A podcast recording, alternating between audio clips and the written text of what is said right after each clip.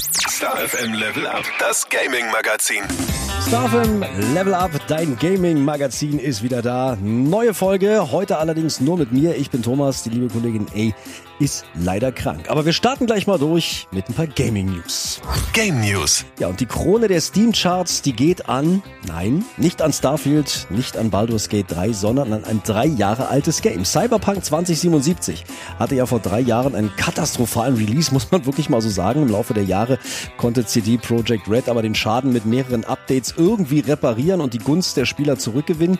Jetzt legt das Game sein bisher größtes Comeback auf der Valve-Plattform hin, dank grandiosem Download-Content. Jetzt versammeln sich wieder knapp 170.000 PC-Spieler im Game Okay, das scheint jetzt wenig, ja, im Angesichts des All-Time-High von über eine Million Spielenden zum Release, aber seitdem ist das eben trotzdem die beste Leistung. Eine Ursache dafür ist ganz sicher der neue Download-Content Phantom Liberty mit neuen Streifzügen durch Night City und sehr, sehr guten Bewertungen. Dazu kommt, dass das Grundspiel mit dem kostenfreien Update 2.0 ausgestattet wurde und es auch nochmal komplett umkrempelt. Also wenn du es bisher noch nicht gespielt hast, gib doch Cyberpunk 2077 ruhig mal eine Chance. Keine Good News für alle Fans der Need for Speed-Reihe. Mit Need for Speed Unbound wollte Electronic Arts ja wieder so einen richtigen Volltreffer landen. Stattdessen hat das Game aber gerade mal so, ja, quasi im Schritttempo die Startlinie verlassen und überfahren. Jetzt werden Konsequenzen mit bitteren Folgen gezogen. Der Großteil des Studios soll jetzt nämlich lieber an Battlefield mitarbeiten. Also zumindest legt das ein neuer Blog-Eintrag von Electronic Arts dar, der für die Fans so eine Hiobsbotschaft gleichkommt. In dem kündigt EA nämlich an, dass man sich dazu entschieden hätte, Criterion Games in EA Entertainment einzugliedern. Criterion Games ist seit 13 Jahren mit der Entwicklung von Need for Speed beschäftigt, war davor vor allem für die Burnout-Reihe bekannt. Der Großteil des Studios soll ab jetzt dann zusammen mit DICE, Ripple Effect und Ridgeline an Battlefield arbeiten, denn schließlich hat Criterion schon in der Vergangenheit ja bei der Entwicklung der EA-Shooter immer mal wieder ausgeholfen. Jetzt kommt die entscheidende Frage. Wie geht's denn dann aber mit Need for Speed weiter? Ja? Ja gut, laut dem Blog-Eintrag hat man sich zu diesem Schritt entschieden, da man bei Battlefield All-In sein will. Heißt das also jetzt, dass Need for Speed stillgelegt wird?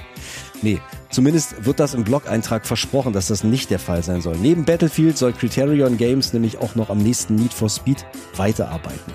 Jetzt würde ich dieser Aussage doch mal mit ein bisschen Skepsis begegnen, denn wenn sich der Großteil eines kompletten Studios mit der Entwicklung von Battlefield beschäftigt, dann werden natürlich entsprechend wenig Ressourcen für die Entwicklung der nächsten Need for Speed Reihe übrig bleiben. Ich meine, die Hoffnung stirbt zuletzt, aber ich würde jetzt eher damit rechnen, dass das nächste Need for Speed eher so einen Gang runterschaltet als einen Gang hoch. Lass mich da aber natürlich gerne vom Gegenteil überzeugen und überraschen. Das französische Schnäppchenportal Deal Labs ja, hat es mal wieder geschafft und verrät jetzt schon zwei der Gratis-Spiele, die im Oktober allen PS Plus-Abonnenten kostenlos zur Verfügung gestellt werden. Ab dem 3. Oktober kannst du dich als PlayStation Plus-Nutzer nämlich über den Horror-Survival-Shooter The Callisto-Protokoll und über den Farming-Simulator 22 freuen. Ohne Gewehr, aber bisher waren diese Leaks immer relativ zuverlässig. The Callisto-Protokoll ist ja so der geistige Nachfolger der Dead Space-Reihe in der Rolle von Jacob Lee, muss zum Hochsicherheitsgefängnis im All ums Überleben kämpfen, als sich nämlich die Insassen der JVA plötzlich in Monster verwandeln und dabei kannst du dich den Kreaturen sowohl im Nah- als auch im Fernkampf stellen und auch Fallen nutzen, um dir die Gegner da vom Hals zu halten und zu schaffen. The Callisto-Protokoll ist was definitiv für Erwachsene schon wegen der ganzen Gewaltdarstellungen und für Survival-Fans auf jeden Fall auch mal ein Blick wert.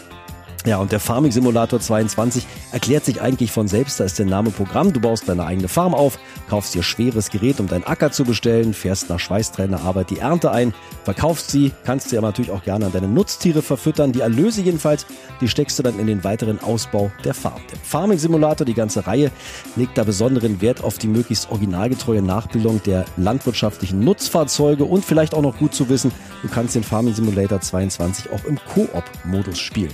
Ja, die neuen PS Plus Gratisspiele, die stehen voraussichtlich zwischen dem 3. Oktober und dem 7. November für Abonnenten zur Verfügung. Das dritte Gratisspiel, das ist, äh, ja, mittlerweile ist es vielleicht sogar schon bekannt, wird in dieser Woche noch enthüllt. Game Test. Ja, Gaming Test. Da komme ich zu einem ganz aktuellen Thema der Woche. Auch das Spiel ist nämlich ganz frisch draußen. Was ist nun eigentlich dran am neuen Electronic Arts Spiel FC24? Immerhin dem Nachfolger zur FIFA-Reihe, die damit begraben wird. Also eins jetzt mal vorweg, auch wenn es nicht mehr so heißt, FC24 ist FIFA. Ja, Punkt. Und warum kann da nicht einfach alles beim alten Namen bleiben? Warum dann diese ganze Verwirrung? Der Grund ist eigentlich ganz einfach, lässt sich mit einem Wort beschreiben, Geld. Und nicht wenig Geld. Ja, die Weltfußballorganisation, die FIFA, die soll von Electronic Arts wohl bis zu eine Milliarde Dollar Lizenzgebühren alle drei Monate für einen Vierjahreszyklus verlangt haben. Gut, da kann mir Electronic Arts jetzt auch viel erzählen, dass sie die Reihe aus anderen Gründen umbenannt haben, um uns Usern anderen Content bieten zu können. Der Grund ist die Kohle. Aber witzig dabei, wenn du im Online-Store nach FIFA 24 suchst, erscheint EA Sports FC 24. Frage ist, kostet das auch was? Ich habe keine Ahnung. Aber liebe FIFA-Fans, keine Angst, dass du jetzt mit Fantasievereinen auf den Platz musst. Nee, Electronic Arts hat schon im Alleingang diverse Verträge mit fast allen relevanten Ligen und Clubs abgeschlossen, also werden deine Favoritenspieler auch weiterhin spielbar sein. So, was ist jetzt neu außer dem Namen natürlich, ja? Denn mit der, Entschuldigung, dass ich nochmal sage, FIFA-Reihe ist es ja wie mit den neuen iPhones. Ne? Die Neuerungen sind da so eher bescheiden und erst also in der Tiefe des Details wahrnehmbar. Und so ist es auch mit dem Unterschied zwischen FIFA 23 und FC 24. Einzelne Spieler sind jetzt zum Beispiel sogenannten Beschleunigungsarchetypen zugeordnet. Explosiv taucht da als Begriff zum Beispiel auf. Oder Du hast jetzt volumetrische Hypermotion V-Daten, die ein realistisches Abbild von Bewegungen des gesamten Teams wiedergeben sollen. Ja, und auch die verschiedenen Spielmodi, die wurden leicht verbessert. Im Karrieremodus kannst du viele Übungen absolvieren und an deiner Steuerung feilen, während die Trainerkarriere eher so einen taktischen Tiefgang bietet. Außerdem kannst du das Spiel jetzt auch aus den Augen als Coach verfolgen. Alles cool, aber nicht vergleichbar zum Beispiel mit Ultimate Team. Was ich aber cool finde, ja, du musst dir keine Sorgen ums Geld ausgeben machen bei Online-Duellen, zum Beispiel im Saisonmodus. Du kannst nämlich jetzt auch plattformübergreifend miteinander zocken, separiert nach Konsolengeneration. Auch Straßenfußball Volta ist als nette Ergänzung wieder mit am Start in FC24. Also, Fazit mal. Als FIFA-Fan bekommst du bei EA Sports FC alles, was du erwartest. Hier und da so ein bisschen was verändert im Gameplay, in der Grafik. Vor allem die Hintergrundanimationen sind jetzt deutlich besser geworden. Aber ansonsten, bis auf den Namen, ist da eigentlich alles beim Alten. Ob sich das jetzt dafür lohnt, jedes Jahr 60 Euro und mehr auszugeben, das musst du selber entscheiden. Aber sind wir mal ehrlich, auch das musstest du ja eh schon immer tun. Game Neuerscheinungen. Kommen wir mal zum Spieleausblick. Was kommt sonst noch raus in dieser Woche? Terraformers. Terraformers ist frisch draußen für alle gängigen Konsolen und den PC, außer der Switch. Terraformers ist wieder mal frisches Futter für alle Aufbaufans. In dem Fall bekommst du ein sehr umfangreiches Kolonieaufbau- und Ressourcenmanagement-Spiel. Du erkundest den roten Planeten, entwickelst spektakuläre Städte, füllst sie mit Leben und terraformst quasi den Planeten Mars mit deinen Projekten.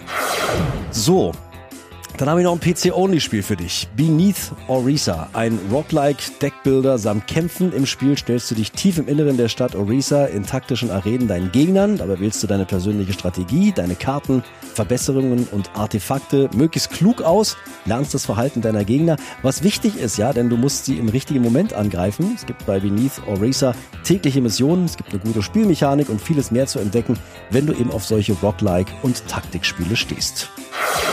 Ach, und was habe ich doch früher diese Games geliebt, ja, wo du in deinen schrägen Autos Rennen fährst und dabei mit deinen Waffen deine Gegner von der Piste pusten kannst. Gab es lange kein neues Game mehr in dieser Richtung. Bis jetzt, denn jetzt ist Disney Speedstorm da. Disney Speedstorm ist ein heldbasiertes Kampfrennspiel mit legendären Disney- und Pixar-Helden und Bösewichten.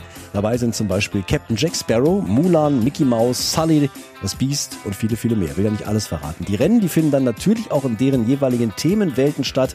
Viel mehr muss man eigentlich gar nicht dazu sagen. Ist ein cooler Funracer mit bekannten Figuren, abgefahrenen Waffen und ganz viel Spaßpotenzial. Disney Speedstorm gibt's für PC, PS4, PS5, Xbox One, die Xbox Series und auch die Switch.